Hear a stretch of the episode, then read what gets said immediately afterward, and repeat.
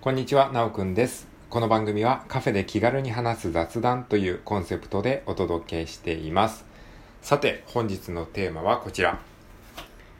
ひらがなのでと、えーアルファベットの t は省略されがち。はい、こういったテーマで話していきたいと思います。まあ、何のこっちゃよくわからないテーマだと思いますけれども、えー聞いていただければわかるかと思います。はい。ということで皆さん改めましてこんにちは。本日は2022年の9月の6日火曜日でございます。はい。えー気温はですね、えー現在、えー30度となっておりまして、まあ、あの、夏っぽい感じの陽気ですね。結構晴れてますね。太陽も、えー降り注いで、降り注いで、え差し込んで、えおります。はい。で、ドル円チャートがですね、現在141.19円というふうに、えーサイトに出てましたね。ついに140円というかもう141円まで来てしまいましたね。はい、これからどうなるんでしょうか。ということで、えー今日のテーマはですね、えーそれとは全く関係ないですけれども、えーひらがなのでとアルファベットの t は省略されがちじゃないかということに気づいたので、まあ、それをシェアしてみたいなと思います。まあ、英語と日本語の発音に関するお話ですね。はい。えー、というのはですね、あの、昨日ちょっとね、あの、知人の方とお話をしていてですね、まあ、滑舌の話題になったんですね。あの、で、その人がですね、ひらがなの、日本語のひらがなので、だじずでどのでですね、なんとかでとかのでですね、このでっていう言葉が、ちょっとはっきりと言えてないよねっていう、まあ話になったんですよ。で、なんとかで、なんとかでって、まあ、あの、聞こえないわけではないんだけど、なんかでってなっちゃってるよね、みたいな。で、録音をして、で、お互いに確認して、あ、確かにそうだなっていうことで、まあ、話してたんですね。で、このでっていうのが、すごい、こう弱いから、もっとこう直すと、あの、より発音が良くなるんじゃない？みたいな、なんかそんなノリで話していたんですけど、そしたらその相手の人が、あ、そうですねって言ったんですよ。そうですね。そうですねって。あ、あれ？今、今まさにそのでが言えてなかったですよねって言ったんですよ。わかりますかそうですね。そうですねって言ったのは、これは、そうですねって本来言うべきところじゃないですか。で、これが、そうですねって、もっとカジュアルになるともうそうっすねになるんですよね。そうっすね。この若者言葉でそうっすねって言うじゃないですか。そうっすねの、うっすねって小さいつで表現されるこのすねって本来はでだったんですよね。そうですねが、あの、どんどんこう、いい加減な言い方になって、そうですね、そうですね、そうっすねってなったことに気づいたんですよ。すごくないですか？つまりこのでがね、発音が弱いっていうのは、もともとこう日本人にとって言いづらい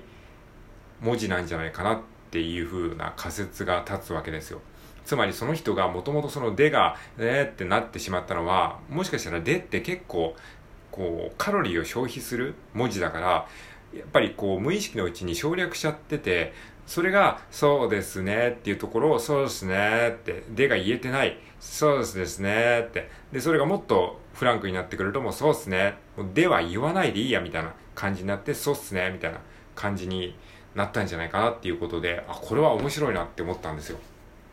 なので僕らが普段言ってる言葉とかも無意識のうちにそうですねっていう風になっちゃってる可能性があるんですよね。他の言葉でもね。でが、でって言うべきところをでって言わないでこう言っちゃってる言葉がもしかしたら他にもあるかもしれないですね。知れないですねって今言いましたけども、もっとフランクに言うと、なんとかかもしれないですねって多分言っちゃってると思うんですよ。はい。えーっていうね、このでが省略されがち問題っていうのがあって、これって英語にもあるんですよね。ありますよね。英語とかでも、文字面では実際そうやって書くんだけど、ネイティブの人はそうやって言ってないよね、みたいな言葉ってあって、まあこれよく言われるのが、英語だと t ですね。あの、t。t、t バックの t ですね。はい。えー、この t の文字が省略されるんですよ。例えばですね、有名なやつで言うと、えー数字の20を表す20、20ってあるじゃないですか。で、20っていうのは、あの、綴りで書くと20って書くんですけど、実際ネイティブの人とか、あの、英語使ってる人はもう、t って20の後ろの t は言わないんですよね。もう20って言うんですよ。20 20でこれもまあ多分そうですね。がそうっすねになったような感じで本当は昔は20って言ってたと思うんですけどもそれが多分20になってわかんないですけど、多分最初は若者言葉みたいな感じで、あのー、言ってたのかもしれないですよね。なんかもう20、20って言って。で、古い人が、いや、20って言うべきだろ、けしからんみたいな感じで言ってたのが、いつの間にかそれがもう、あの、市民権を得て、もう普通にみんな20っていう感じになっちゃってるみたいな。でも文字はそのまま残っちゃうんですね。文字はそんなに変わらないですから、文字だけはちゃんと20って書くんだけど、実際は、えそうは言わないみたいな。そうやって文字と発音がどんどんどんどんこう乖離していくっていうのが、まあ、これはあの英語に限らずどの言語にも起こってることらしいんですよね。うん、だからその、えー、歴史の古い言語ほどその実際に書かれてる文字と、えー、ネイティブが喋る発音っていうのはすごく乖離がある。だから発音記号なんていうものが出てくるんですよね。本来発音記号っていうのが文字そのものだったものが、だんだんその文字と言ってる言葉が変わることによって、もう文字と言ってること違うじゃんってなっていって、発音記号っていうのが後付けで足されていくっていう、なんかそういう、まあ、あの、事情があるんですよね。はい。っ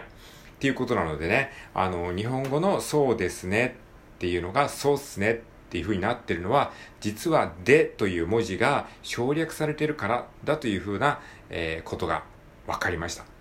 そしてそれは英語にも同じような似たような現象があって、それは例えば20の20とかですね。あとね、まあそれそれの系統で言うと、あと wanted って、あの、I wanted、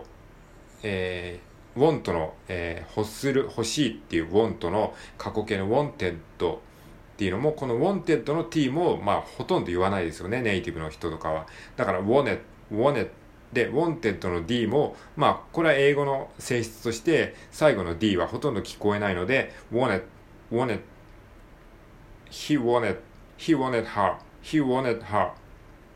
みたいな感じで実際 wanted って書いてるはずなのに、えー、ネイティブの人はもう t は発音しないから wanted wanted ってなって、えー、こう、日本人からすると、あれ、wanted じゃないんですかみたいにこうなっちゃうんですけども、まあそこはもう t がね、発音されてない。だから逆に言うと、外国人が日本語を勉強した時も多分、もしかしたら、えー、ここはそうですねって言うんです、みたいなことを習っていたとしたら、あ、外国人の人は、あの、あ、ここはそうですねって言うべきところなんだなっていうふうに言って、いざこう日本語ネイティブの人と話したらみんな、そうっすね、そうっすね、としか言わないから、あれ？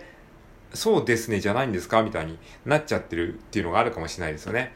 日本人は別にそんなこと意識してないから、普通にそうっすねとかって、まあ別に悪気もなくそうっすね、なんとかなんですよって言ってるけど、実はそこはでって本来言うべきところを、でを省略しちゃってるんですよね。そうですよね。な、そうなんですよ。そうなんすよ。そうなんですよ。そうなんすよ。ってね。このでをね、小さいつに置き換える問題っていうのがね、実は日本語にあるという、ね、この発見がすごくね、あの、昨日は話してて、えー、面白かったので、この話をシェアしておきました。はい。えー、こうやってね、英語を勉強してみると、逆にこう、日本語にも同じような現象があるっていう風にね、いろいろ気づけたりね、日本語と英語の違いっていうのも、あの、いろいろ気づけたりするので、すごくね、あの、面白いですね。まあ、他にもね、あの、英語を勉強することによって日本語にこういう特徴があるの、あるよねっていうことにもね、いろいろ最近気づいてるので、またそういった話も別の回でシェアしてみたいなというふうに思ってます。はい。ということで今回は、えー、ひらがなのでと、英語の t、アルファベットの t っていうのは割と省略されがちだよねっていうお話をしてみました。これを聞いたあなたももしかしたら、あ、ここの文字を省略されてるんじゃない？っていうものが、えー、なんかあったら、ぜひね、あの、お便りで教えていただけると嬉しいかなと思います。はい。えー、そんな感じで、えー、今日は終わりにしたいと思います。最後まで聞いてくれてありがとうございました。それでは今日も良い一日を過ごしていきましょう。さようなら。